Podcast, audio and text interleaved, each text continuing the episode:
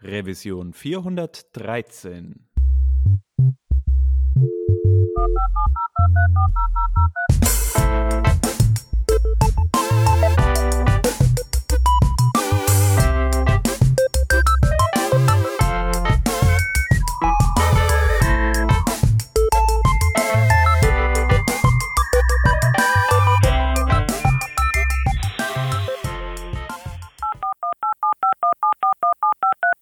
Diese Revision von Working Draft wird euch präsentiert von Storyblock. Storyblock ist ein Headless Content Management System, das mit jeder nur denkbaren Technologie funktioniert. Egal ob ihr PHP, Node, Ruby, Gatsby oder sonst irgendwas einsetzt, Storyblock funktioniert und hat auch bereits Dokumentation für euren Tag-Stack auf Lager. Und falls nicht, schreibt das Storyblock-Team extra ein Tutorial nur für euch. Sehr schick ist auch der Visual Composer, das ist das Interface zum Bearbeiten einer Storyblock-Seite. Man navigiert einfach durch die Seite, klickt auf den zu ändernden Inhalt und tippt drauf los. Spalten umarrangieren geht per Drag and Drop und es gibt Buttons zur Betrachtung des geänderten Inhalts in verschiedenen Bildschirmgrößen. Viel bequemer wird's nicht mehr. Storyblock kostet zum Ausprobieren nichts, solange man als Einzelnutzer damit herumspielt. Also spricht nichts dagegen, sofort loszulegen. Das könnt ihr machen auf storyblock.com. Das schreibt man storyblok.com. Wir bedanken uns bei Storyblock für die Unterstützung von dieser Revision von Working Draft. Hallo und herzlich willkommen zum Working Draft, die Revision 413. Wir sind heute insgesamt zu viert am Start. Zum einen ist da der Shep, hallo. Hallo. Der Stefan ist mit dabei. Hallo, Servus. Ich bin der Hans und wir haben eine Gästin, sage ich jetzt mal, äh, die Vanessa. Ihr kennt sie wahrscheinlich schon. Vanessa Wöhner, hi, cool, dass du wieder am Start bist. Hi, Servus, ja, cool, dass ich wieder dabei sein darf. Ja, schön, dass du äh, uns mal wieder bei einem Thema unterstützt, zu dem wir uns schon irgendwie öfter und lange gefragt haben. Wir, wir müssen das irgendwie mal durchsprechen. Und zwar Svelte oder Svelte JS ähm, ein JavaScript-Framework, von dem der ein oder andere bestimmt schon gehört hat. Wir gehen da gleich ins Detail auf jeden Fall. Ich wollte nur kurz darauf hinweisen, wenn ihr Bock habt, uns zu unterstützen, dann tut das doch gerne bei unserem Patreon. Äh, da könnt ihr uns einfach privat etwas spenden, wenn ihr möchtet, weil ihr unseren Content gut findet und diese Audioqualität so liebt. Oder ihr sprecht eventuell mal mit den, ähm, mit den Chefs vor Ort oder ihr seid vielleicht selbst die Chefin oder der Chef und habt Bock, uns zu unterstützen, weil ihr vielleicht Personal sucht, dann kommt doch auch äh, einfach mal auf uns zu. So, und jetzt zum Thema. Genau, Svelte.js. Sagt man eigentlich Svelte oder Svelte? Svelte. Schön, dass wir gleich drauf zu sprechen kommen. ja. Ich habe hab so ein bisschen ja. Déjà-vu zu Vue.js da auch die meistgefragte Frage war nicht irgendwie, wie das funktioniert, wie toll es ist, ist es performant, sondern einfach, wie spricht man das aus? Ähm, ja. Das heißt, ich äh, renne jetzt auch durch die Gegend und sage die ganze Zeit Svelte, Svelte, Svelte, Svelte, mhm. bis es im Gedächtnis aller anderen angekommen ist. Sehr gut. Ähm, genau, und wir sprechen dann heute also über Svelte.js. Das ist, also ich finde das halt wichtig drüber zu, äh, oder vorab zu wissen, wenn man eine Stunde drüber spricht, so. Ähm, und äh, es ist so gewesen, dass du irgendwie auf Twitter, glaube ich, äh, geschrieben hast, dass du da gerade ein bisschen angefangen hast, rum zu experimentieren. Und weil du ja praktisch schon Stammgast hier ähm, äh, bist bei uns, haben wir uns gedacht, fragen wir doch mal, ob du nicht Bock hast, ein bisschen deiner ähm, Erlebnisse zu erzählen. Äh, was hast du da genau gemacht? Meine Homepage neu. Ähm, genau, ich bin so ein Stammgast hier, dass wir kurz über die meine Introduction drüber gesprungen sind. Deswegen ja, genau. nochmal nehme ich das äh, kurz zur History. Ich bin Webentwickler und extrem viel mit Vue.js unterwegs. Das heißt sowohl beruflich als auch privat.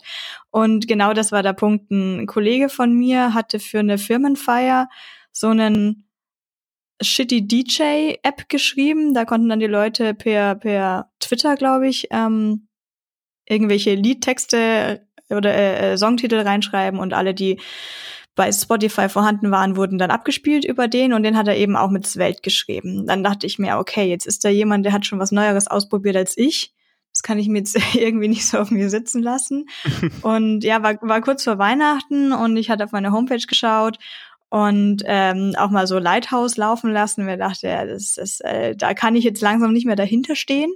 Das war eine tolle Homepage, die bestand aus HTML und CSS. Konnte ich dann irgendwie über SFTP Clients auf Uberspace laden, hatte aber ein Riesenproblem namens jQuery und Bootstrap 3. Mhm. Und kann, hab mir gedacht, ich kann nicht weiter über irgendwie Vue.js und Champstick reden und das auf meiner Homepage laufen lassen, einfach mit Security Risks.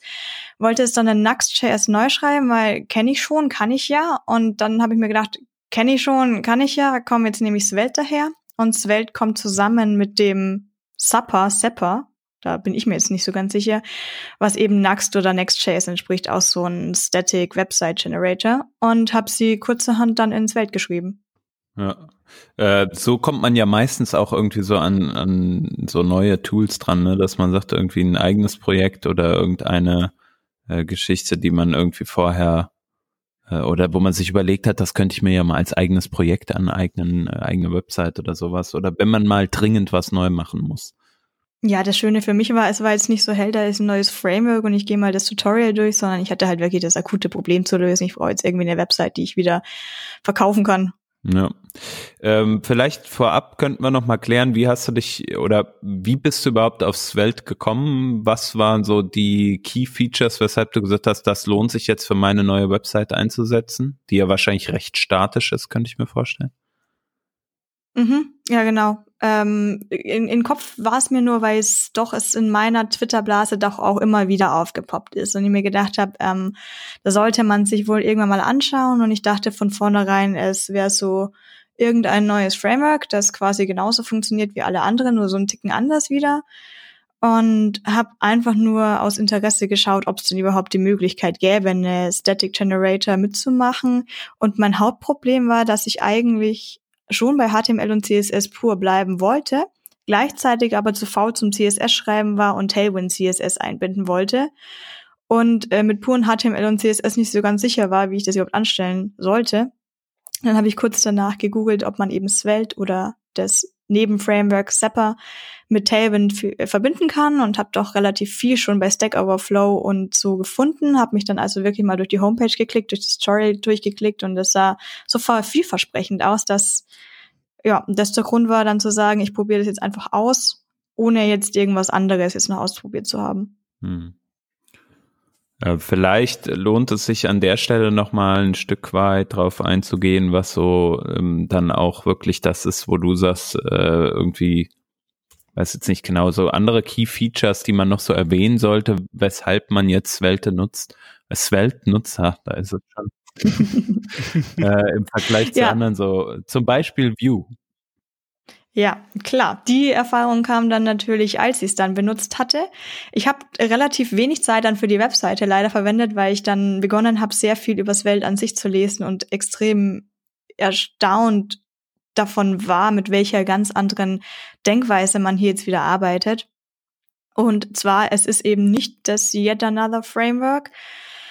Ähm, Sie haben einen Slogan oder einen Slogan gehabt, der aussagt, es ist ein UI-Framework without a Framework. Das heißt, es ist quasi ein Framework. Es ist ein Framework, das ebenfalls auf Komponenten basiert. Das eben bedeutet, man kann so schreiben, wie man Vue, Angular, React gewohnt ist. Man hat seine kleinen Komponenten mit Style drin, JavaScript und HTML beziehungsweise Markup drinnen. Aber das ähm, erstaunliche Key-Feature daran ist, dass das Framework nicht mit zum Browser geschippt wird. Das heißt, ich habe kein Vue.js, das ich lade, beziehungsweise ich habe eben kein Svelte.js, das ich im Browser vorlade, sondern Svelte an sich ist eigentlich ein Compiler, wobei man jetzt kurz nochmal dann drüber sprechen könnte, was eigentlich ein Compiler in der JavaScript-Welt ist. Aber im Endeffekt ist es eher ein Code-Generator, der einfach extrem effizientes, performantes, optimiertes JavaScript an den Browser liefert ohne aber dabei das Framework an sich an den Browser zu shippen.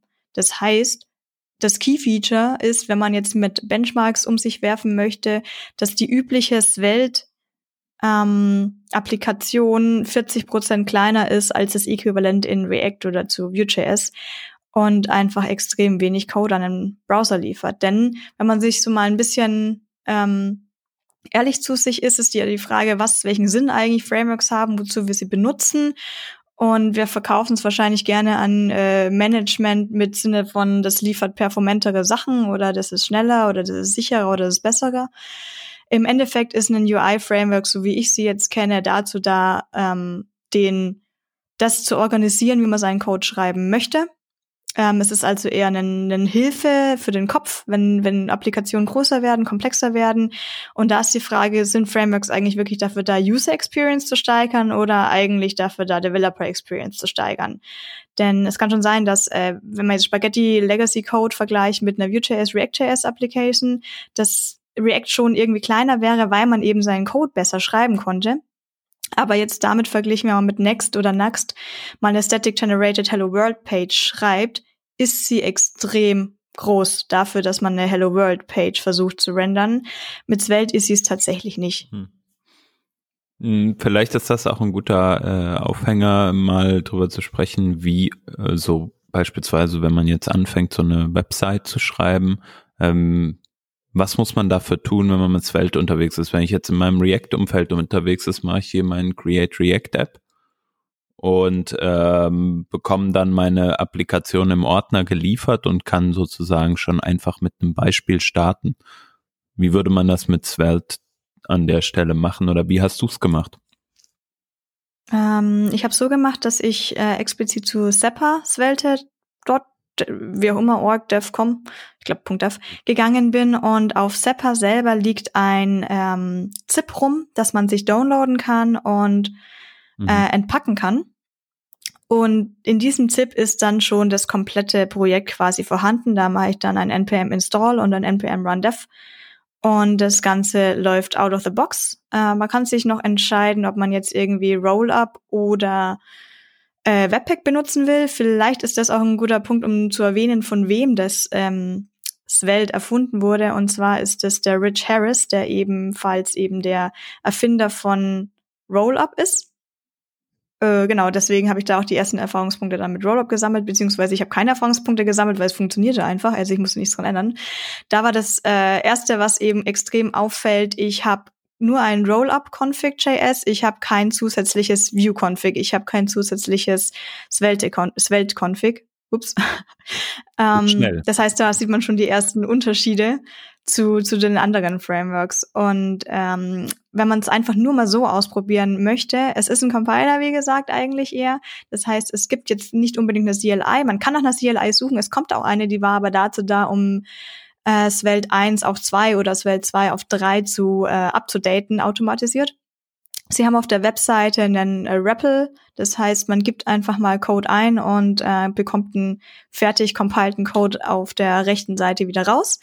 Und auch bei Svelte selber, wenn es da größer wird und komplexer, dann kann man sich da auch einen ZIP runterladen und ausprobieren. Mhm. Ja, das mit dem äh, zusätzlichen Framework, in Anführungsstrichen, was das dann für dich übernimmt, das erwähntest du ja auch nochmal am Anfang. Ähm, das ist auf jeden Fall sehr cool, dass da schon einfach eine Lösung da ist und man sich praktisch kaum Gedanken machen muss äh, darüber, wie, wie setze ich das Projekt jetzt auf, weil ich habe mich gerade neulich wieder erinnert, wie viel Zeit hat man früher damit verbracht, dann tatsächlich sich in Webpack-Configs einzuarbeiten, damit man überhaupt mal starten kann mit einem Projekt. Wenn man sich diese Zeit sparen kann, ist das natürlich gerade für den Punkt, du hast es angesprochen, Developer Experience schon, schon sehr, sehr vorteilhaft.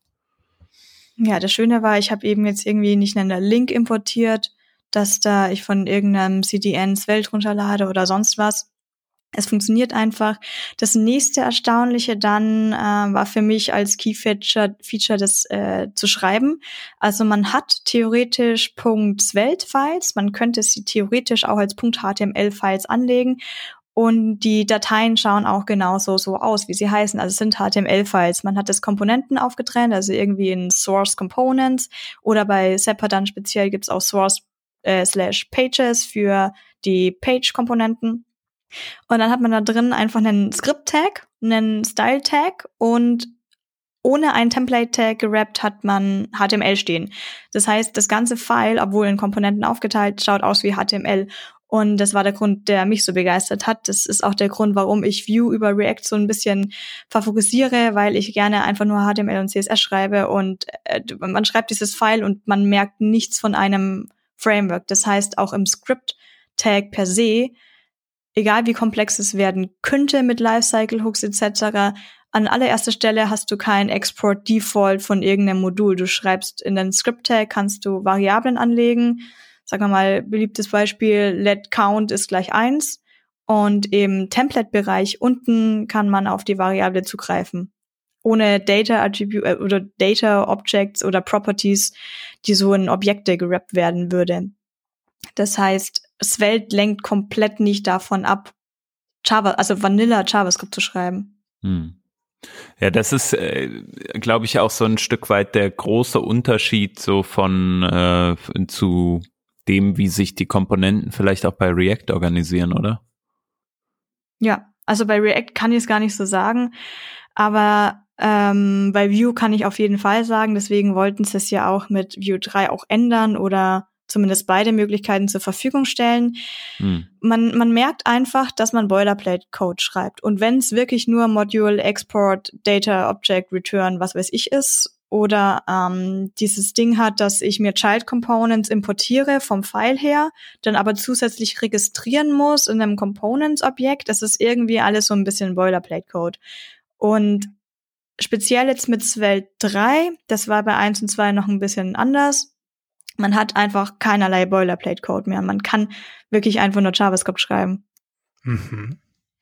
Uh, und das ist ein ganz reguläres Run-of-the-Mill JavaScript. Das ist nicht ein eigener Dialekt oder irgendetwas in diese Richtung, sondern einfach das, was, was man halt so im Browser schreiben würde. Genau, also für die statische Seite brauchte ich absolut nichts anderes, außer dass ich mir Child Components über Import reingeholt habe und die dann einfach im Markup verwendet habe. Und ansonsten habe ich halt Properties mit runtergegeben. Mhm. Ähm, man, man kann spezifischere Sachen, also so auch On-Click-Händler, das sind halt Functions, mhm. die man quasi so ein bisschen Callback-mäßig dann an ein Element ranhängt. Jetzt natürlich nicht mit irgendwie Document Query Select, sondern dann einfach an dem HTML-Element auch einen, ich glaube, einen Doppelpunkt on, so als Shorthand ähm, mit ist gleich und ja die Funktion als Referenz übergeben oder eine Inline-Function geschrieben. Also diese ganzen, diese ganzen Features von anderen Frameworks sind da natürlich alle auch schon drinnen. Man kann auch irgendwie einen, ähm, ich glaube kein Punkt, aber so einen gerader Strich Pipe ähm, Prevent noch an den On-Click-Händler mit ranhängen, damit es automatisch Prevent Default ausführt. Ähm, sie hatten es bei Svelte 2 noch deutlich anders. Da hatten sie ähnlich wie bei React this set state, um Sachen jetzt reaktiv zu machen. Ähm, das ist komplett mit Svelte 3 verschwunden. Ähm, sie haben sich auch so ein bisschen entschuldigt. So, es kommen so ein paar Breaking Changes. Ähm, sie finden selber nicht toll, weil sie müssen selber alles umschreiben, aber es war jetzt notwendig. Und zwar dieses ganze reaktive der ganze reaktive Code ist für den Implementier Implementierer verschwunden. Okay. Sie benutzen da einen Ex Sie benutzen da was Neues, und zwar etwas, was auch pure JavaScript ist, was aber niemand verwendet. Und zwar sind das Labeled Statements. Okay. Kann man in Vanilla mhm. JavaScript verwenden, tut bloß keiner, weil niemand wüsste wozu.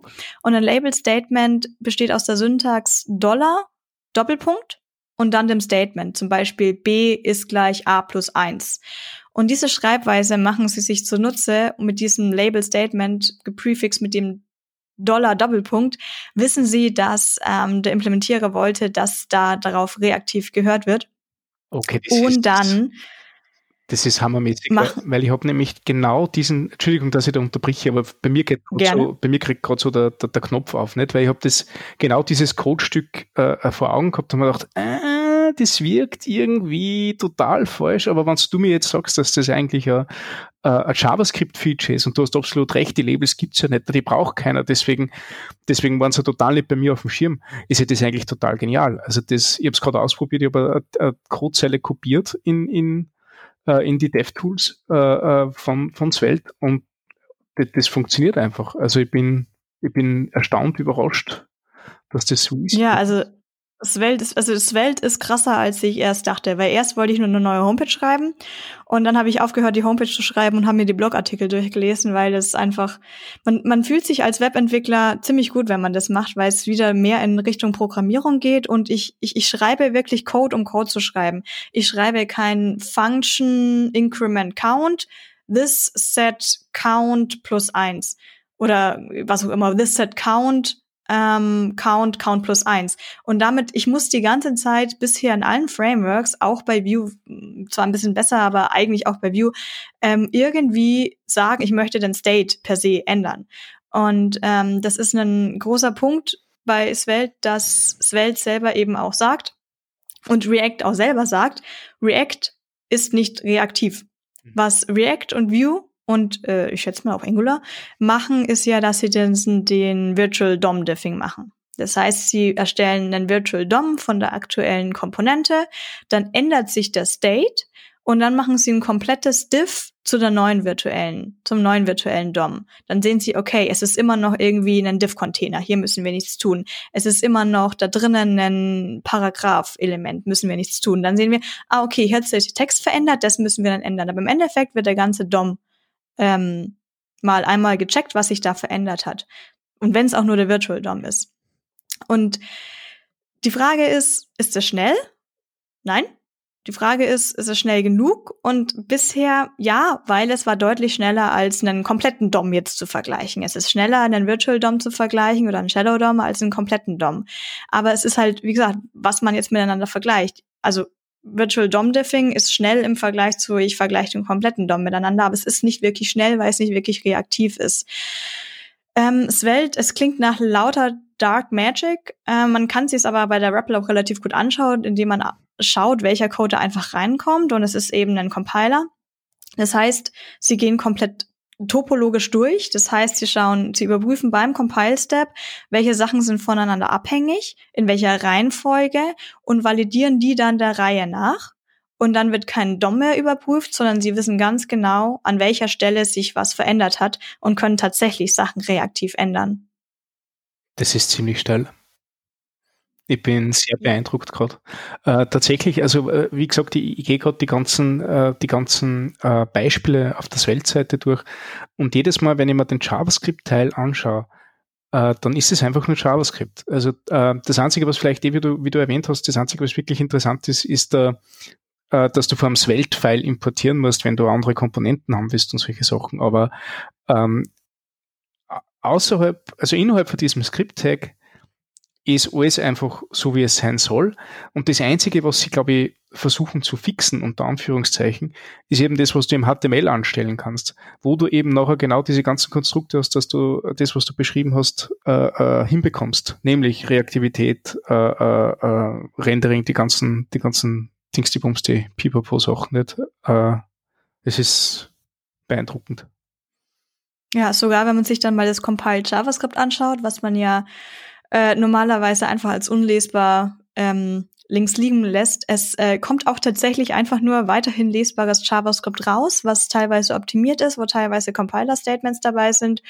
Und ähm, ja, es muss man einfach mal sich anschauen, weil es macht extrem viel Spaß. Genauso einfach wie quasi das JavaScript zu schreiben ist. Am besten gehen wir mal der Reihe äh, drüber, der Reihe nach drüber. Wir haben den Svelte Single File Component, haben oben eben unser Skript äh, ich glaube übrigens, TypeScript-Supporter arbeiten sie natürlich auch dran. Äh, wahrscheinlich kann man es auch schon schreiben. Ähm, dann kommt als nächstes kommt der Style-Bereich, der optional ist. Äh, ganz normal Scoped CSS, wie man es kennt. Ähm, mit einem kleinen Unterschied. Es ist bei Default schon scoped. Bei Vue.js es ist jetzt, dass es so ist, dass ich das scoped extra dazu schreiben muss als Keyword. Bei Svelte ist es jetzt genau andersrum. Wenn ich das gerne nicht scoped hätte, sondern global, füge ich das Keyword Global hinzu. Ansonsten kommt da wieder ein Hash dran. Und Svelte hat sich da auch noch mal ein bisschen mehr Mühe gegeben, denn äh, Rich Harris hat behauptet, dass jedes Framework, UI-Framework, äh, ist eigentlich nicht vollständig, wenn der CSS-Part da irgendwie fehlt. Man kann zwar Präzessoren und Post, äh, blablabla, wisst ähm, SAS, Less etc. verwenden, was ihnen aber gefehlt hatte, war äh, das CSS auch wirklich zu überprüfen. Und sie haben sich mal überlegt, was ist eigentlich das Grundproblem am CSS? Wir haben zwar SAS und können Mixins und etc. schreiben, aber das erleichtert uns ja das Leben so ein bisschen. Das, der größte Vorteil bei dem Scope CSS war, dass wir uns das nicht mehr aus Versehen überschreiben konnten. Das heißt, im CSS ist unsere größte ähm, das größte Problem, das Ganze überschaubar zu halten, weil das, was daran liegt, dass es generell global ist. Und dadurch kamen in den letzten Jahren ja Naming Conventions auf und jeder hat BEM geschrieben, was eine Naming Convention war. Das heißt, es ist keine Regel, die jetzt wirklich geforst wird oder eben, die jetzt tatsächlich überprüft wird. Das wurde dann mit Scope CSS ja schon mal besser, weil ich habe mein kleineres File und ich kann es als Entwickler selber besser überblicken. Aber theoretisch gesehen hat mir das Framework jetzt noch nichts geholfen, als ein kleineres File zu haben. Svelte hingegen hat beim Compiler, also einfach nur, wenn ich npm run dev mal laufen lasse, printet es mir Warnings in die Konsole, wenn ich zum Beispiel das CSS nicht benutze. Zusätzlich sorgt es dafür, dass das CSS auch gar nicht mit ins gebildete File kommt, ähm, sondern ähm, wenn ich jetzt irgendwie hab Box, die Klasse Box, die ich definiert habe, und die Klasse Container, die ich definiert habe, aber ich verwende nur die Box in meinem Markup, dann wird nur die Box gebildet. Gleichzeitig bekomme ich aber eben die Warning, dass ich Container gar nicht verwende, ob ich das nicht lieber löschen möchte. Das heißt, auch da haben sie zusätzliche Checks eingebaut. Ähm, das gleiche für Accessibility. Ähm, verwende ich jetzt ein Image-Tag oder Figure, ihr wisst schon, ähm, und habe kein Alt-Attribut mit dran, dann sagt mir auch der Compiler Bescheid, dass hier Accessibility nicht wirklich berücksichtigt wurde, bevor ich das Ganze deploye und dann irgendwann auf Lighthouse sehe und irgendwie nachträglich in den Sprint bekommen muss, sondern es ist halt einfach so, hey, hast was vergessen? Mach mal schnell. Schnell. Ähm, Zwei, zwei Fragen dazu, vor allem, zu, deinem, äh, äh, deinem Use Case, den du gehabt hast. Ähm, du hast ja dieses Sepper verwendet, das ja quasi statischer Seitengenerator für Svelte ist. Ähm, mhm. produziert der dann auch JavaScript-Code oder ist das komplett nur HTML-Output frei von irgendeinem Rest? Oder, oder schiebst du da noch so ein kleines Bundle mit, äh, das für, für Interaktivität sorgen könnte, wenn es denn da wäre? Ähm, ich habe keine Funktionalität auf der Seite. Mhm. Ähm, es ist jetzt, es, es kann natürlich schon JavaScript mitkommen, weil ein On-Click-Handler wird JavaScript sein. Das ist ja eine Function. Mhm. Ähm, man kann zwar schon beim Compile-Step sehr viel Reaktivität dafür sorgen, dass das äh, dann klug gemacht wird und ohne, ohne komplettes Virtual DOM-Diffing. Und es wird äh, auf jeden Fall ohne das Svelte.js ähm, als eine Library geschippt, aber natürlich äh, auf dem On-Click-Händler, der muss als JavaScript mitkommen. Mhm, mh. ähm, zweite Frage dann. Ähm, du hast gesagt, dass du äh, Tailwind äh, CSS verwenden wolltest äh, bei deiner bei deiner App. Ähm, wie verhält sich das mit dem ähm, äh, mit dem Styling-Prinzip von Svelte? Ist das einfach nebenbei ein CSS, das halt lebt und du applizierst Klassen oder kann man da auch, so wie es so, so schön funktioniert, mit äh, ich, möchte bitte dieses Element stylen und dann apply wir diese gesamten äh, äh Svelte, äh, äh, sorry, Tailwind-Tokens äh, dazu? Was für Möglichkeiten habe ich da? Die Apply-Rule verwende ich selber nicht, wäre aber komplett möglich. Also ich mache mir irgendwie die Klasse Container und apply da dann Tailwind-Klasse Flex Display, Flex Wrap. Mhm. Äh, ich bevorzuge das einfach tatsächlich einfach direkt ins Markup reinzuschreiben, in die Class. Ähm, das heißt, ich habe gar nicht die Klasse Container. Ansonsten mache ich einen Mischmasch aus beiden. Denn was Tailwind CSS nicht kann, was ich aber öfter gebraucht habe, war Pseudo-Klassen ähm, oder mhm wie äh, Selected, damit ich irgendwie bei, wenn ich Links Selected habe oder einen, bei die, die Navigations-Items Selected habe, wollte ich eben noch einen bestimmten State anhängen, ein bestimmtes Styling anhängen. Das heißt, ich mache immer so ein bisschen einen Mix aus beiden, was ich mit Tailwind CSS machen kann, hänge ich als Klassen im Markup dran und alles, was ich damit nicht machen kann, ähm, mache ich schnell als komponentenbasiertes CSS in einem Style-Tag und hänge das zusätzlich noch als Klasse an. Ähm, die Integration für Purge CSS ist auch schon vorhanden, was bedeutet, dass beim Build-Step schon überprüft wird, dass jetzt nicht das komplette Tailwind an den Browser geschippt wird, sondern auch nur tatsächlich die Klassen, die ich von Tailwind CSS selber verwende, kommen dann im Browser an. Das heißt, wenn ich Margin 1 benutze für einen Margin von 0,25 RAM, dann wird auch tatsächlich nur das Margin 1 an den Browser geschippt und nicht die Definitionen für Margin 1, Margin 2, Margin 3 bis Margin 20, weil sonst wäre es deutlich größer. Ähm, aber das ist auch ein sehr gutes Beispiel, denn da bin ich auf ein Problem gestoßen. Ähm, das Perch CSS und sowas zu konfigurieren, das konnte man sich von Stack Overflow gleich mal kopieren.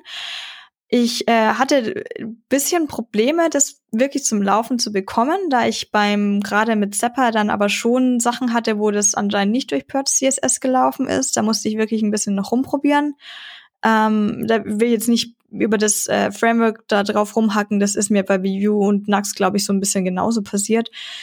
Ähm, was aber ein Problem für mich mal dargestellt hatte, war, dass ich was Bestimmtes per Tailwind CSS responsive machen wollte, was per se nicht responsive war. Da kann man sich per Tailwind CSS ähm, neue Attribute und neue CSS-Definitionen auch erstellen. Und man kann dem dann speziell sagen, und ich möchte, dass du responsive bist. Das bedeutet, dass ich dann für verschiedene Breakpoints ähm, verschiedene Klassen setzen kann. Und hier hatte ich jetzt dieses Problem mit dem CSS-Checks, dass wenn ich sage, Tailwind macht das bitte ähm, responsive, dann generiert er mir automatisiert Klassen für ähm, SM-Container 1, äh, MD-Container 1, LG-Container 1 und äh, äh, XL-Container 1. Jetzt habe ich aber in meinem Markup nur SM und äh, LG verwendet für Large und habe dann erstmal die Warning bekommen für hey, du hast MD und XL gar nicht im Einsatz, möchtest du die Klassen wegschmeißen, die ich aber nie geschrieben hatte. Ich hatte einfach nur das äh, mhm. Add ähm, Responsive dabei stehen.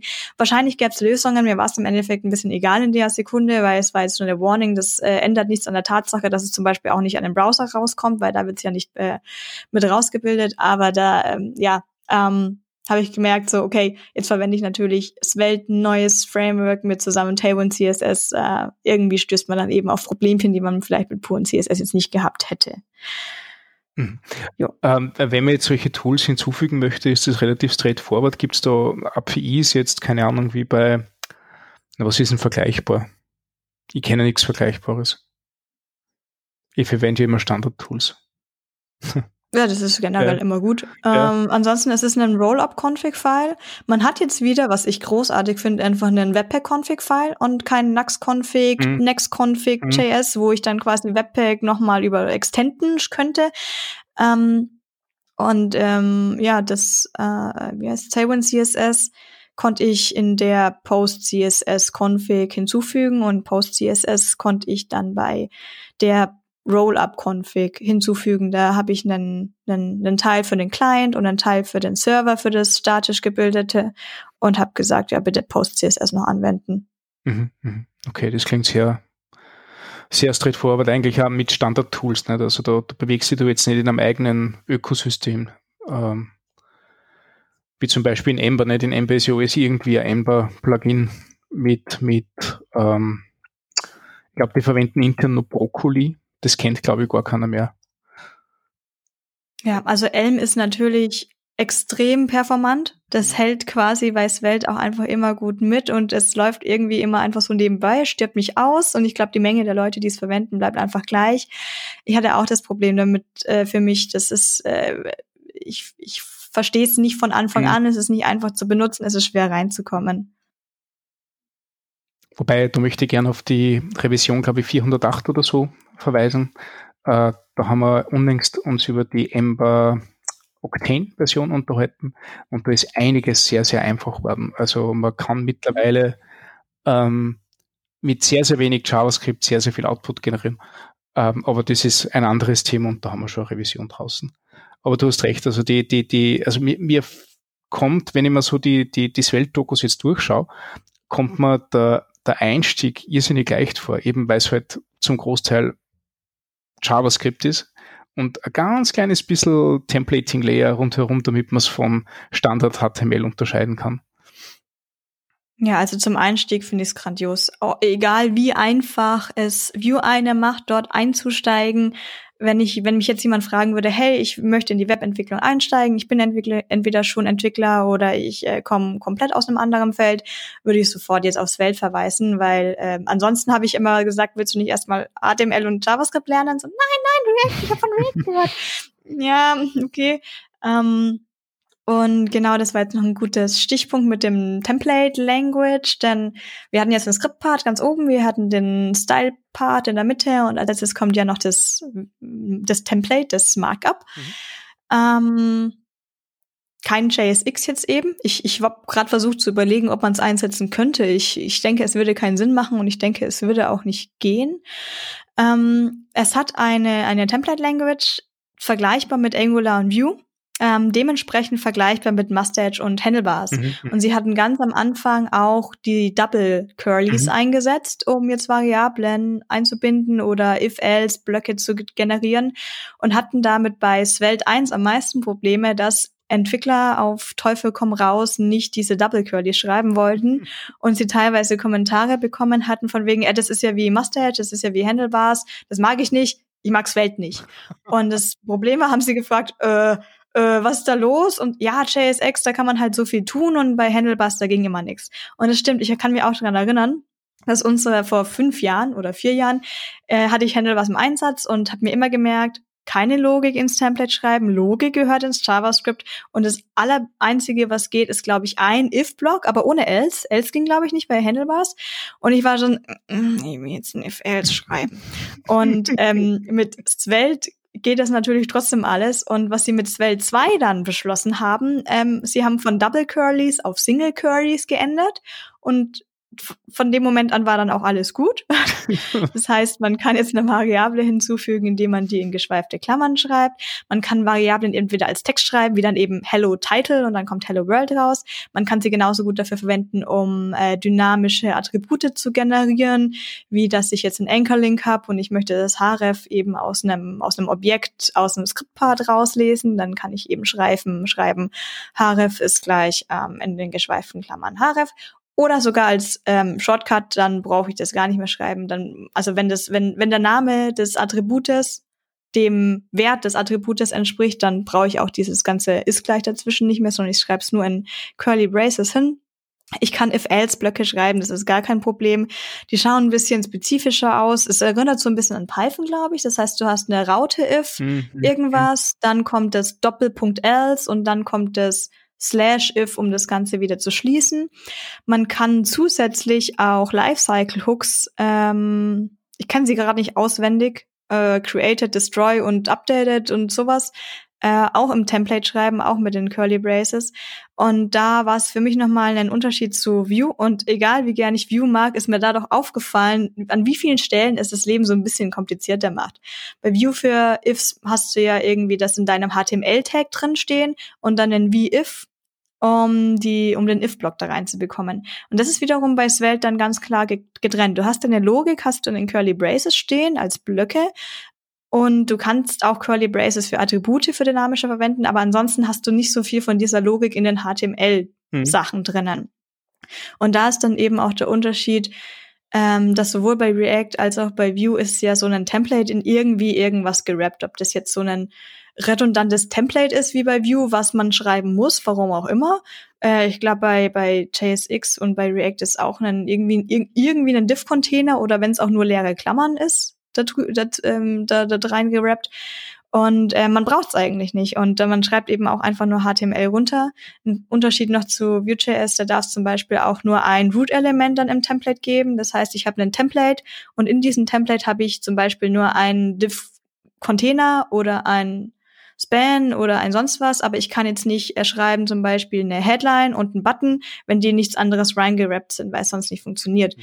Und es steht einem immer so ein bisschen im Weg, auch wenn es nicht schlimm ist. Dann rappe ich das halt in irgendwas rein, dann funktioniert vielleicht mein Styling nicht mehr, wenn ich das irgendwie anders machen wollte, mit Flexbox oder einem Grid-System drumherum gerappt, dann passt mir das vielleicht nicht, dass ich das jetzt ins einrappe und muss mir irgendwie eine Lösung einfallen lassen, eine Lösung dafür, dass ich Vue.js verwenden will und nicht, ich überlege mir irgendeine Lösung für einen HTML, CSS, JavaScript-Problem. Mhm, mhm. Ja, ja, verstehe. Äh, äh, sehr spannend. Ich, ich finde erstens die, die, die Geschichte mit die Doppelcurlys finde ich irrsinnig lustig, weil es rein Marketing ist, oder? Also in, in Wirklichkeit äh, äh ist das Total. ja. Da hat sich nichts dran verändert, außer dass sie von Double auf Single geändert ja. haben. Äh, und das andere, was ich recht cool finde, sind die Konstrukte, die du da erwähnt hast. Also ich habe jetzt gerade auch, während du geredet hast, habe ich versucht, in, in den ganzen Examples das, das Ganze zu verfolgen. Ähm, und ein Ding, auf das ich gerade gestoßen bin, das ich sehr interessant finde, sind die, äh, ist der, der Await Template Helper, nicht? mit dem du äh, ähm, quasi if, if else machen kannst, während du auf ein Promise wartest, das resolved. Ähm, was diese, diese, diese Ladekringel zum Beispiel sehr, sehr einfach macht, weil so wie die Daten mhm. von der. Promise noch nicht hier sind, sagst du einen Ladekringel an und dann sagst du das tatsächliche Markup an. Und das ist Top-Level-Templating-Konstrukt. Ähm, das ist, das ist total spannend, weil gerade für solche Sachen gibt es keine Ahnung. In React gibt es jetzt Suspense, keine Ahnung, wie das in, in Vue gelöst wird. In äh, Angular haben es für solche Sachen äh, auch drei, vier Template-Konstrukte, die du brauchst, damit du das überhaupt irgendwie äh, bewerkstelligen kannst. und da schaut es wieder so ähnlich aus wie JavaScript. Await, then catch, nicht? Also das sind JavaScript-Blöcke, die ja jeder versteht. Äh, und wenn du äh, ähm, auf ein Promise wartest, dass die Resolve, das ist auch klar und einfach zu lesen. Also ähm, die haben sich da schon echt einiges, einiges dabei gedacht. Ja, bei Vue wäre es ähnlich. Da hat man dann auch so einen Workaround mit, dass du ein Data Attribute hast. Das heißt dann eben is loading. Dann setzt du den irgendwo in, irgendwo auf True oder False. Ähm, und du hast irgendwo im Template dann stehen, if is loading, else. Mhm. Du weißt aber gar nicht, was loadet oder auf was du wartest oder etc., sondern du hast halt nur das Attribut is loading stehen. Du kannst jetzt zwar jetzt nur irgendwie ausdenken, nennst du das jetzt is bla bla loading, also is, is are products loading oder is card loading, aber im Endeffekt muss man wieder irgendwas schreiben, um das Framework benutzen zu können, boilerplate-mäßig. Und das ist so cool, weil, weil tatsächlich sind es ja tagtägliche Tasks. Also solche Sachen hast du ja ständig, dass du auf irgendwelche Daten von irgendwo wartest und die anzeigen möchtest. Also das ist jetzt ja, also, also was macht man denn im Web anderes, als wie dass man APIs callen und UIs dann anzeigen? Also das finde ich echt spitze. Ja. Ähm, was, was mir jetzt äh, auffällt bei diesen ganzen äh, äh Beispielen, die sind natürlich ähm, auf, aufgrund der Tatsache sehr, sehr überschaubar nicht. Sie wollen ja Konzepte sehr schnell mit, mit sehr wenig Code vermitteln. Ähm, hast du irgendwelche Erfahrungen oder kennst du irgendwelche Leute, die tatsächlich, äh, sagen wir mal, mittelgroße bis große Apps geschrieben haben? Eben für die so Frameworks wie Vue und Angular ständig gelobt werden oder React ständig gelobt werden, dass man gerade mit solchen Frameworks das ganz gut skalieren kann, ganz gut warten kann ähm, das Framework nicht besonders langsam wird mit der Zeit. Gibt es da bei dir irgendwelche äh, Erfahrungen oder hast du, kennst du wen, der wen kennt, der gute Erfahrungen damit hat? Ja, dass Frameworks nicht langsam werden, ich glaube, das ist ja das Verkaufsargument von Svelte im Gegensatz zu React. React und Views sind am Anfang unfassbar schnell. Man merkt eben irgendwann einfach, wenn es quasi zu spät ist, durch die nur Pseudo-Reaktivität, dass es dann doch irgendwie langsamer wird und dann versucht man sich bei React zu helfen mit, mit den Hooks, die kamen, mit Use Memo, das im Nachhinein dann eben später nachgereicht wurde. Und jetzt kommt nochmal, glaube ich, so ein Time Slicing dazu, dass man die Set States ähm, besser handelt, dass mhm. man wirklich nur das rendert, was quasi als letztes kam. Es gibt auf dem Blog von Svelte, von dem Blogartikel Svelte Free Rethinking Reactivity, einen Talk von Rich Harris. Da nennt er ein paar Beispiele, ähm, was groß, welche Firmen das jetzt benutzen. Ich persönlich, mir ist das egal, deswegen habe ich mir davon kein Wort gemerkt, weil äh, äh, natürlich hat, natürlich setzt Facebook React ein. Das war genau zu der Zeit, ich meine, die haben, also, ne, die haben ja. die haben es erfunden. Ähm, und natürlich setzt Google Angular ein, weil sie, sie haben es erfunden. Die haben das genauso hingebastelt, wie sie es brauchten. Und äh, äh, Produkte entstehen zu verschiedenen äh, Zeitpunkten. Äh, und alle, die jetzt groß sind, die haben sehr wahrscheinlich Angular und React im Einsatz, weil das vor vier Jahren das einzige war, was man benutzen konnte. Vor vier Jahren wäre ich nicht auf die Idee gekommen, Vue.js irgendwo einzusetzen. Ähm, was ein Punkt ist, auf den er speziell eingegangen ist, sind nicht, dass wir, ähm, das, wir haben keine Desktop-Applications mehr, wir haben jetzt Mobile First. Als nächstes sind wir nicht mehr Mobile First, wir sind jetzt Offline First. Und er ging speziell auf den Punkt ein, dass wir eigentlich in die Zeitära von dem Embedded kommen. Das heißt, sie haben sehr viel Geld dort im Einsatz, wo sie keinerlei CPU eigentlich zur Verfügung haben. Sie hatten da irgendwie so ein äh, komisches Device, um äh, Tickets zu scannen, wenn ich mich richtig dran erinnere. Und das war eben ins Welt programmiert. Und äh, egal wie schlecht die Hardware in diesem Gerät ist, weil sie davon 500 äh, produzieren mussten für irgendeine Firma, da läuft's Welt einfach problemlos drauf. Also ich denke, wir kennen es alle, wenn man irgendwo im Restaurant sitzt und ähm, sich bei dem Kellner oder der Kellnerin sich fragt, ob nicht so ein Block mit Stift irgendwie performanter wäre, bevor die Person jetzt in der genau richtigen Reihenfolge eingeben muss, ob das to go oder für hier und ein kleiner Becher oder großer Becher und laktosefrei. Ne? Ähm, und genau dafür arbeiten sie darauf hin, dass das so performant wie möglich alles ist. Äh, ich hatte einen Blogartikel über Svelte. Ich glaube, das war so gern sogar der mit ähm, sta statische Webseite mit Svelte und Supper, mhm. bei dem es äh, einen Kommentar von einer Person kam. Ähm, ich poste am besten dann mal den Link noch dazu ähm, eine Person, die meinte, hey, wir haben Svelte und Sepper eben sogar auf der Arbeit im Einsatz und eben mit einer auch einer komplexeren Applikation. Und sie hatten keine Probleme mit Svelte, darum geht's nicht, sie hatten mehr Probleme mit Sepper. Und ich sag ähm, jetzt auch gleich dazu, das ist in der Version 0, das ist keine Version 1. Da werden Breaking Changes kommen. Und ich hatte auch persönlich keinerlei Probleme mit Svelte. Meine Probleme waren auch eher mit Seppa, dass mhm. ich mal einen Server neu starten musste, etc. Obwohl schon sehr viel ging. Ich meine, dass ich überhaupt Tailwind einbinden konnte, fand ich schon fand ich schon sehr gut. Um, ähm, und da hatten sie gemeint, dass sie hatten dann Probleme mit Zapper spezifisch bei ihrer statisch generierten Application, die dann über 100 Seiten schon hatte und es da dann zu irgendwelchen Problemchen gab. Aber anscheinend gibt es Leute, die, ähm, naja, mal Zapper im Zustand Version 0 für komplexere Sachen beruflich einsetzen. Mhm, mh.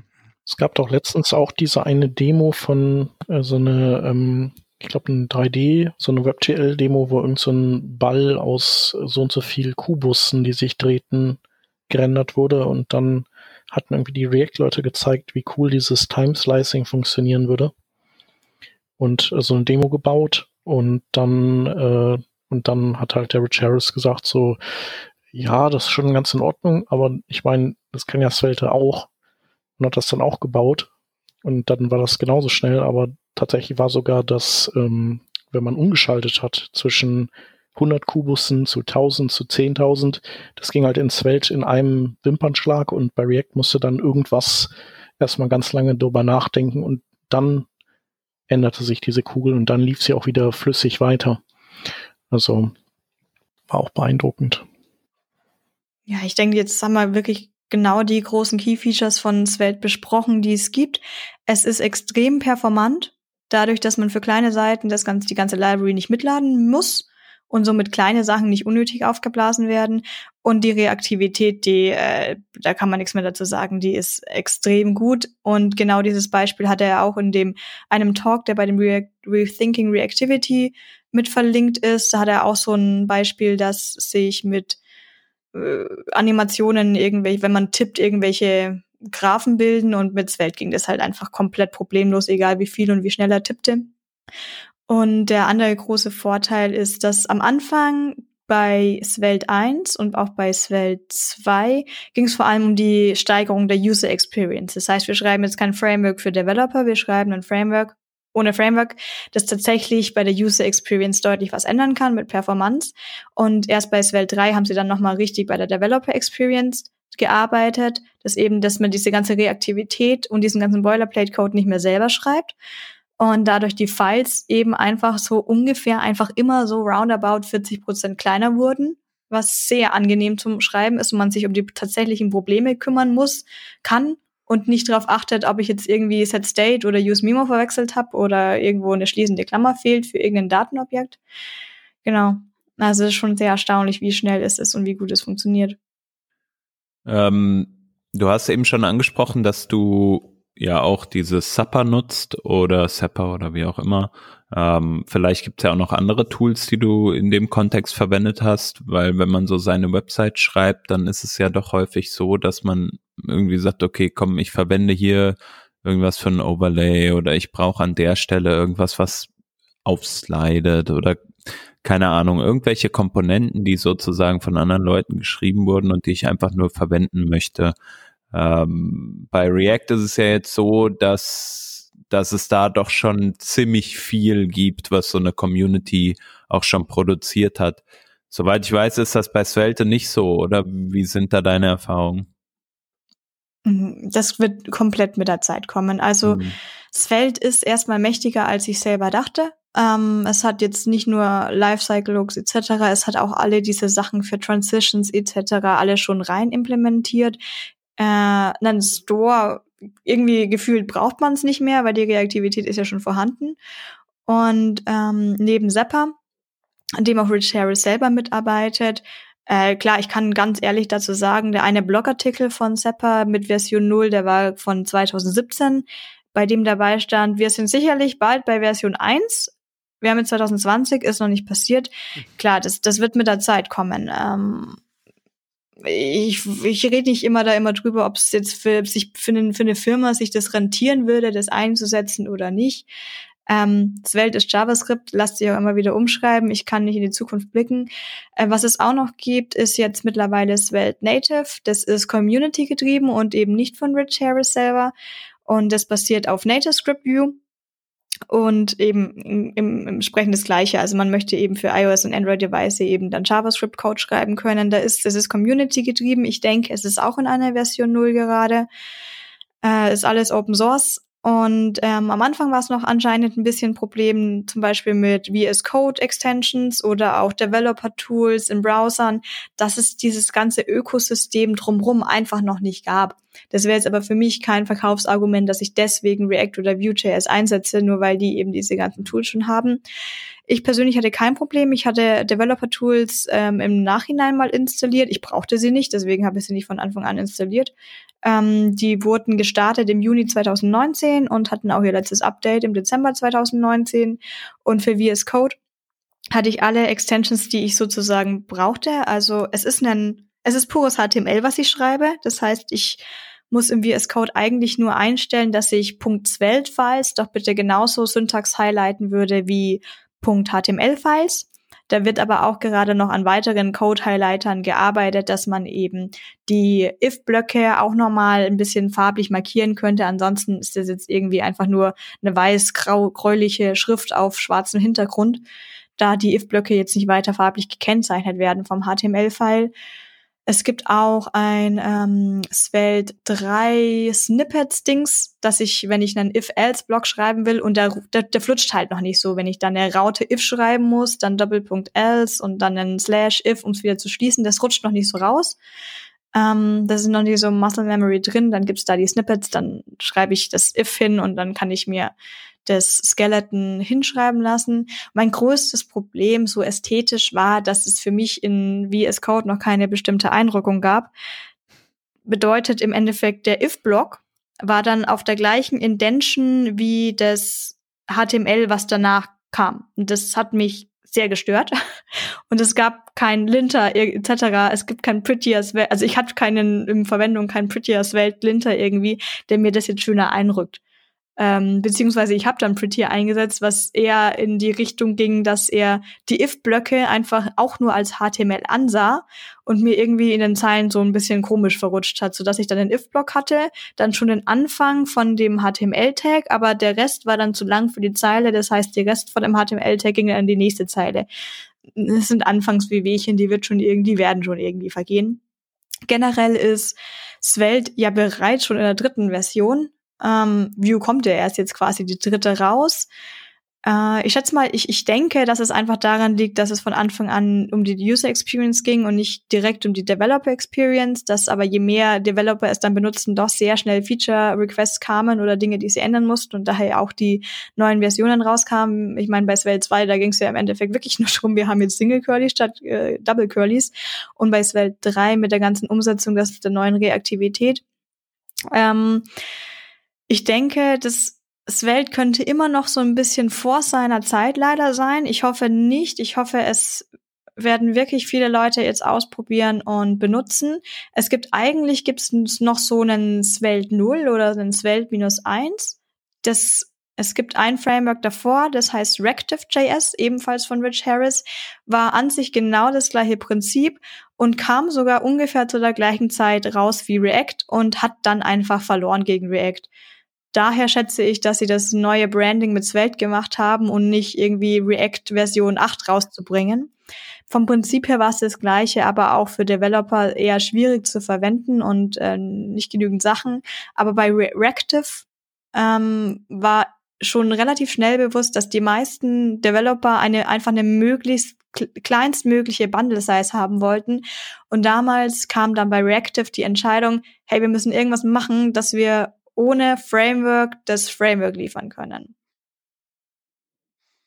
Ich hatte vor einiger Zeit noch so einen Artikel gelesen, Why Svelte won't kill React. Ähm, können wir eventuell auch nochmal verlinken. Da ist zumindest ein Statement nochmal drin, dass das äh, oder so ein, ja, eine kontroverse Aussage ist, dass äh, Svelte versucht ein Stück weit premature zu optimieren äh, indem man davon ausgeht, dass man äh, alles, was so, ich weiß jetzt, ich krieg's nicht mehr ganz genau zusammen, äh, dass man halt versucht, an einigen Stellen ähm, Optimierungen vorzunehmen, wo es vielleicht gar nicht notwendig sei, so wie man das manchmal mit im React-Kontext jetzt mit äh, sowas wie React Memo macht, wo halt dann ein Shallow-Vergleich der Properties gemacht wird.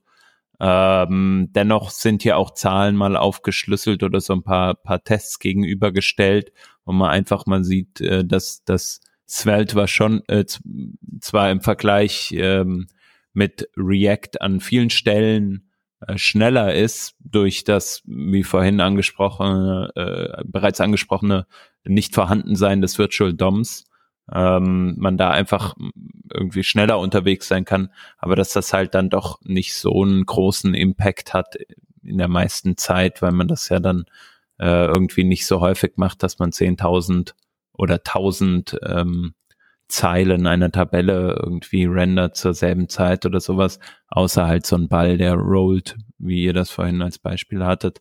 Ähm, möchte das jetzt auch gar nicht sozusagen dahinstellen, als sei das jetzt, äh, würde das äh, gegen Svelte sprechen. Ich denke es nur eventuell interessant, nochmal da nochmal nachzulesen, was so die Vorteile äh, von, von einem anderen Framework eventuell auch sein können. Mm, und einfach nochmal zu sehen, was Svelte vielleicht an der Stelle dann nicht erfüllen kann oder so. Ja, ich denke, jeder von uns optimiert sowieso nicht von Anfang an mal, sondern die, man optimiert ja dann, wenn es tatsächlich sein muss. Das heißt, wenn man tatsächlich einen Bottleneck oder einen Memory Leak im schlimmeren Falle hat, erst dann fängt man als Entwickler eigentlich an zu optimieren, weil sonst hast du kaum irgendwas gewonnen mhm. mit ähm, sehr, sehr viel Einsatz von Zeit und Wissen vermutlich. Und bei den meisten Vergleichen äh, ist React und Vue nicht tausendmal schneller als ähm, Svelte. Es gibt auch so, es gibt tatsächlich irgendwo relativ krasse Balken, so von 90 bis 100, wo sie alle sehr unterschiedlich sind, aber auch mit einem Kommentar drunter. 90 bis 100 fühlt sich aber komplett gleich schnell an von der Performance. Also da wird sich dann nichts dran ändern. Äh, ja, nicht jeder wird ständig irgendwie einen komischen, sehr animierten Ball schreiben. Das äh, ist natürlich ein hübscher Showcase, aber wer tut das schon? Ich denke, das Schwierige ist dann, wenn man das auf so einen Bottleneck stößt, wie man das Ganze dann tatsächlich löst. Das, da würde ich von einem normalen Standard-Framework vermutlich, also dann brauche ich dann wieder an dieser Stelle sehr viel Zeit und Kraft, um das dann irgendwie händisch zu optimieren. Es gibt ja diese, sage ich mal jetzt, Workarounds bei React mit Should Component Update, was ja Svelte dann eben sehr hervorhebt, so hey, warum muss ich als Entwickler dann überhaupt sagen, Should Component Update, sollte die Komponente nicht selber wissen, ob sie sich updatet, aber so kann man wieder als Entwickler besser kontrollieren, wie optimiert das Ganze denn quasi ist. Ähm, äh, React wird auf keinen Fall wegen Svelte jetzt irgendwie in den nächsten fünf Jahren aussterben, aber ich finde einfach nochmal, es extrem interessant, in welches neues Mindset wir damit jetzt reinkommen, dass das eben nicht ein neues Framework ist, sondern es ist tatsächlich irgendwie eine neue Sprache. Ähm, Evan Yu hat, denke ich, bei Twitter auch mal geantwortet mit dem, als das mit dem Compiler und den Labeled Statements kam, so dass es fast nicht mehr JavaScript ist, sondern jetzt wird es langsam Svelte-Skript und es ist man, es ist schwierig, eigentlich Svelte jetzt tatsächlich mit Frameworks zu vergleichen, wenn es eigentlich kein Framework ist. Hm. Ja, da hat er sich aber auch schon die Erbsen rausgepickt, äh, wenn er diese, diese Labels als Swell-Skript bezeichnet.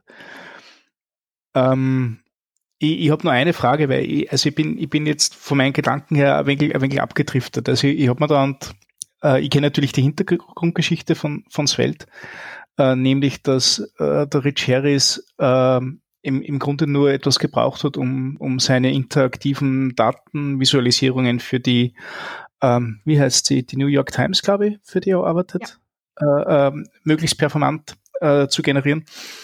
Ähm, und habe mir nachher gedacht, okay, also, also was für mich da immer, immer so ein bisschen mitschwebt, ähm, ist äh, Web Components. Äh, nämlich Web Components, äh, sprich, du hast halt der Standard HTML, das halt von, von irgendeinem äh, äh, CMS generiert wird oder so oder, oder, oder von was auch immer, im statischen Design-Generator oder hin und her. Und dann hast du genau diesen einen kleinen Tag, My Visualization oder irgendwie auch immer, das du initialisieren willst und du willst dann nachher diese ganze Interaktivität haben. Ähm, kann ich das mit Svelte? Kann ich mit Svelte sagen, passt, nicht nur eine App generieren und die wird dann so als HTML produziert, sondern ich will, dass alles in einer Web-Component rausgerendert wird, die nachher irgendwo anders verwenden kann? Sie arbeiten dran. Es gibt noch keine ähm, direkte Unterstützung für Web Components, aber seit Svelte 3, noch nicht seit Svelte 1, aber seit Svelte 3 arbeiten sie auch in das automatische Umsetzen der Web Component dadurch. Ah, das ist sehr gut. Ähm, ich, ich kann das nämlich, glaube ich, für einen Use Case bei mir in der Arbeit brauchen. Jo, ähm, und er hat auch in irgendeinem Blogartikel sehr, sehr ehrlich geschrieben, man, es gibt ja auch Lit-Elements und Polymer, so im Sinne von, äh, die machen an sich, an, an sich haben sie genau das Gleiche gemacht. Sie waren nur ähnlich dann zu Rective einfach irgendwie zu früh. Und jetzt hat man das Gefühl, man braucht es nicht mehr damit anfangen. Im Prinzip wäre es das Gleiche. Mhm. Ja, die Developer Experience äh, lässt da ein bisschen äh, zu wünschen übrig und Polymer hat halt auch mittlerweile schon ein Stigma. Ne? Also ähm, das hat sich ja, glaube ich, viermal selbst erfunden, weil sie nicht wirklich gewusst haben, was damit machen sollen. Aber das, das ist wahrscheinlich wirklich das äh, Problem des Ersten, Ersteren. Ne? Ja, Svelte hat da jetzt quasi einfach ein besseres Marketing, schätze ich. Mhm. Und einen schöneren Namen, nicht? Also Svelte hast du, glaube ich, irgend sowas wie harmonisch oder so, nicht? Das ist ja, äh, lass mich das kurz, kurz googeln. Ja, es klingt natürlich sehr, ja. sehr nett auf, kann man gut aussprechen. Also das, das Dictionary sagt zu Svelte oder Svelte, wie man es äh, entlang des Weißwurst-Äquators sagt, grazil, anmutig, elegant, gärtenschlank, vornehm. Ha, Ach, ja. total gärtenschlank ist so ein Fall. Das will man, ähm, so will man natürlich entwickeln, nicht? mit einem grazilen Framework. Eine Sache, die ich mich am Anfang aber dann schon gefragt hatte, wenn sie dann kein Framework zum Browser shippen, aber man hat ja trotzdem Lifecycle-Hooks und if-else-Blöcke etc. und man hat ja Reaktivität dann, wenn der User auf Dinge draufklickt und äh, nicht schon beim Compile-Step. Mhm. Es, ähm, sie haben natürlich dann quasi die Teile des Frameworks reingerendert in die Komponenten, die die Sachen brauchen. Es ist ein bisschen vergleichbar mit dem View-Plugin-Format. Das mhm. heißt, wenn ich View bekomme ich ja out of the box mit so einem kleinen Mini-Core und kann mir dann die First Party-Plugins wie dem Router oder dem Store dazu holen. Habt ihr dann theoretisch aber für jede Komponente drinnen. Und es ist so ein eigentlich ähnlich bei Svelte. Das heißt, ich benutze hier mal ähm, Feature 1. Hier brauche ich eine Transition, die brauche ich vielleicht nur in einer Komponente. Das wird dann alles, äh, mir fällt gerade das nee, äh, incremental, so quasi, ähm, deswegen dieses, dieser neue Slogan mit dem Enhanced Incrementally, irgendwas Web Apps.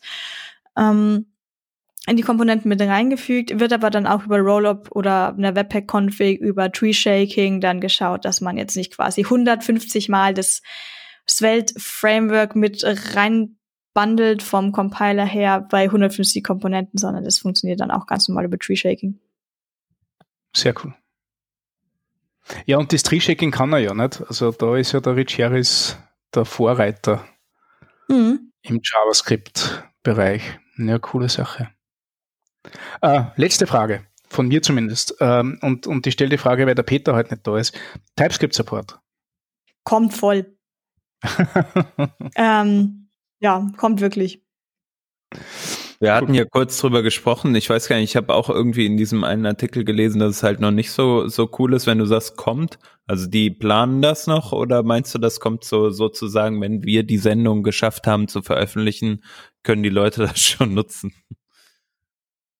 Also so wie das beim Blogartikel ganz ehrlich klingt, heißt das kommt irgendwann mal. Ja. Ähm, also wir haben hier Upgrading von Version 2, bla bla bla. Und dann ist der letzte Absatz still to come. Da schreiben sie drauf, dass es jetzt World Native gibt, dass es Zapper immer noch in Version 0 gibt. Und nachdem sie das sagen, kommt ganz am Ende, we really want to add first class TypeScript support. Mhm. Das ist äh, vergleichbar mit Vue.js, bis das mal irgendwie wirklich mal so war, dass man TypeScript sinnvoll verwenden kann mit Vue. Das hat, ich glaube, da müssen wir immer noch auf Vue 3 warten, bis das wirklich sinnvoll wird. Hm. Ja, ich glaube auch. Also mit Vue 2 macht es einfach keinen Sinn. Äh, das, das habe ich ausprobiert. Das ist einfach, das ist dann weder Vue noch TypeScript. Also da hat man einfach keine Freude dran. Ja, man kann es machen, aber es bringt halt nichts. Genau. Aber mit Vue 3, nachdem es in TypeScript geschrieben ist, ist, ist schon mal ein, ein besserer hm. Start. Ne? jo, steil. Uh, ich ich habe echt Lust, dass ich das Ding jetzt ausprobiere. Also aus, aus mehreren Gründen. Erstens glaube ich, dass das jetzt in, in meiner Day-to-Day-Work ein bisschen eine Lücke geschlossen hat. äh, äh, und zweitens klingt das echt recht äh, nach Zen-Coding, wenn du weißt, was ich meine. Einfach so einmal so ähm, nicht, nicht ein Framework lernen und, und sich einmal keine Ahnung, stundenlang mit dem Framework auseinandersetzen, sondern einmal direkt produktiv werden, dadurch, dass man einfach nur ein paar Konstrukte zu, zur Hand hat, die man schnell begreift. Und nach sowas suche ich eigentlich schon ganz, ganz lang. Ja, es war verrückt. Ich habe dann angefangen mit äh, Gradients rumzuspielen und CSS-Animationen. Ich habe irgendwelche Regentröpfchen gemalt, die ich zwar wieder weg habe, weil es ein bisschen kindisch war, aber ich hatte sehr viel Zeit für CSS. Ähm, wie lange hast du mit dem Projekt auseinandergesetzt? Bis es live war, drei Stunden. Okay, cool. Und danach habe ich angefangen, die Blogartikel zu lesen und die Homepage mache ich später wieder weiter. Drei Stunden ist ein okayer Wert, ne? Ja. Na, voll. Also ich denke mal gerade für, für äh, äh, das ist, das ist, glaube ich, genug Zeit, die ich jetzt, sage ich mal, im nächsten halben Jahr aufbringen kann, um vielleicht meine Webseite neu zu gestalten. Also äh, das, das funktioniert schon so. Ja, sehr ja. cool. Ja, ich erinnere mich ganz genau, dass es drei Stunden waren, weil ich äh, um 22 Uhr ist meine Bettgehzeit. Und ähm, ich habe um 19 Uhr angefangen und mir schon gedacht, ach Gott, jetzt hocke ich wieder zwei Wochen da rum, bis das alles läuft. Ähm, und so um 22 Uhr, bin fertig, hab auf Netify deployed, gute Nacht. ah, sehr cool. Ja, cool. Aber Stefan, ich dachte, du wolltest Ember machen ich mache sowieso alles generell. Ja, also den ich, Eindruck habe ich nämlich auch. Hä? Den Eindruck habe ich bei dir eh. Ja, also, also ich, ich habe mittlerweile für, glaube ich, alle Sachen so ein bisschen, ein bisschen meine Nische gefunden. Also Ember, ah, Ember hat einfach so einen Softspot bei mir. Ich weiß nicht warum, aber das ist immer so, ähm, die, ich, ich finde schon, dass die nicht so populär sind, weil die machen im Vergleich zu anderen Frameworks einfach so, so viel richtig, indem es halt wirklich nicht nur Frameworks sind, sondern Architektur sind. Und bei gewissen Sachen brauchst du das halt einfach. Äh, bei gewissen Sachen willst du nicht einfach nur äh, äh, schnell eine Mini-App raushauen oder, oder, oder eine Website produzieren, sondern du willst tatsächlich eine Applikation bauen, wo du nachher vielleicht 100 Entwickler dran hast äh, äh, und, und die soll auch noch sinnvoll mitskalieren. Und tatsächlich scheitern so viele Applikationen, die man jetzt im Vue, Angular oder React schreibt, daran, dass die Architektur drunter ähm, irgendwer anderer macht und, und meistens viele Fragen noch offen sind. Und das hast du halt in Ember.js nicht. Und in Ember.js kommst du wirklich sehr, sehr weit mit sehr, sehr wenigen Mitteln, einfach nur, weil die Konventionen passen und weil die, die Richtung passt. Deswegen finde ich das echt, echt nicht schlecht. Ähm, ja, Vue.js habe ich jetzt gerade bei der TSConf Vue-Webseiten eingesetzt, eigentlich nur, weil es mein Kollege der Dominik einbüht hat. Ähm, äh, Next.js und React habe ich bei der, bei der Scriptconf-Webseiten eingesetzt. Ähm, und ja, das Welt werde ich jetzt sicher auch irgendein cooles Projekt finden. Mal schauen. Ja, cool. Das klingt auf jeden Fall nicht. Und dann bringst du selber mal eins raus, oder? Kannst du auch mal machen. Na, das, da, da, bin ich einfach zu unkreativ dazu. Okay. Schade. Ja. Ja, cool. Nee, aber ähm, tatsächlich, ähm, ich habe äh, ganz gebannt gelauscht und immer schön mir die äh, Codebeispiele dabei reingepfiffen. Ähm, und sieht super aus. Habe ich total Bock drauf. Äh, Freue ich mich schon drauf. Also was machst du ab jetzt, äh, Vanessa? Äh, schmeißt du View jetzt in die Ecke und machst du noch Svelte? Ja, ich mache jetzt Erlang. Okay. okay, cool. Passt, das heißt, wir hören uns in, in, in 14 Tagen dann zur Erlang-Episode Working Draft. okay. Das ist eh genug Zeit, dass du, dass du Expertin wirst drin, oder? Also, über Nacht. Ja, sicher. Vor 10 Uhr nicht. Das also, ist. Ja. Sehr cool. Ja, mega geil. Vielen Dank äh, für das sich reinknien und dann auch äh, direkt hier bei uns aufschlagen und uns das um die Ohren hauen. Das war super. Ey, du, kann, du, kannst dir nicht vorstellen, der, der, Hans und ich suchen jetzt wirklich schon seit sechs Monaten noch jemanden, der sich da drinnen auskennt und uns das sauber in einem, in einem Podcast äh, beibringen kann. Also du ja. warst jetzt echt wirklich und die Offenbarung für uns äh, in dem Bereich. Ja, endlich. Das ist. Zu dem Zeitpunkt kannte ich mich natürlich noch nicht damit aus. Zu dem Zeitpunkt, als ich ge ge getweetet hatte, hey, ich habe eine neue Webseite mit Svelte geschrieben, habe ich noch nicht gecheckt, dass ich das Ganze ohne Framework geschippt habe. ähm, das ist mir erst so nach, ja, irgendwie habe ich so wenig Bundle-Size auf meiner Webseite. Moment, da, wo ist eigentlich Svelte.js? Ah, es kommt. So, und demnächst machst du halt die Talks jetzt zu äh, Svelte.js wahrscheinlich dann in der in der Konferenzgeschichte äh, hier. Wir werden es schon erleben. Ich, Im Moment bin ich noch mit Micro-Frontends unterwegs, aber ich bin doch, ich wäre doch jetzt auch sehr, sehr, sehr froh, wenn ich dann den Vue.js-Status wegbekommen würde, da die Anzahl der Anmerkungen auf Konferenzen oder auch Meetups im Sinne von, jetzt musst du mich aber schon erstmal von Vue.js überzeugen, weil ich ein React-Anhänger bin. Äh, ja, es ist mir scheißegal, was du machst. ja. ähm, jetzt hoffe ich doch, dass ich dann einen Mehrfach-Frameworks-Titel dann mitbekomme. Damit kann man schon rechnen. Äh, spätestens hoffentlich nach dieser Sendung. Ähm, ich denke, wir können auch einen Deckel drauf machen, oder? Hm, ich glaube auch. Ich glaube, dass es echt viel und sehr, sehr guter Content ist für heute. Also danke nochmal für die, für die ausführliche äh, äh, Präsentation und für das Reinknien in die Thematik. Du hast uns echt, also, also Bucketlist-Häkchen gemacht. Vielen äh, Dank. Richtig cool. Vielen, vielen Dank. Und äh, wenn ihr Hörer sagt, Hörerinnen und Hörer sagt, ihr wollt auch gern mal hier dabei sein beim Podcast, dann ähm, schreibt uns doch einfach mal beispielsweise auf Twitter oder eine E-Mail comments at workingdraft.de und seid auch mal Teil des Working Draft Podcasts. Wir würden uns sehr freuen. Bis dahin sagen wir Danke fürs Zuhören nächste Woche haben wir ein, ich glaube, Überraschungsthema. Bin mir noch gar nicht 100% sicher. Weiß es einer von euch? Ähm, das müsste eh in der Liste drin sein. Oh ja. Ähm, ah. Ja, ja. Da haben wir zwei, zwei sehr illustre Gäste. ich sehe es gerade, ja. Der Peter und ich äh, sind Gäste nächste Woche und wollen mal ein bisschen über Warhol sprechen. Ein Tool, an dem wir basteln, aber dazu dann nächste Woche mehr. Danke fürs Zuhören. Danke, Vanessa, nochmal. Und ähm, einen schönen Abend bzw. Tag euch allen. Alles klar. Bye bye. Tschüss. Tschüss. Ciao.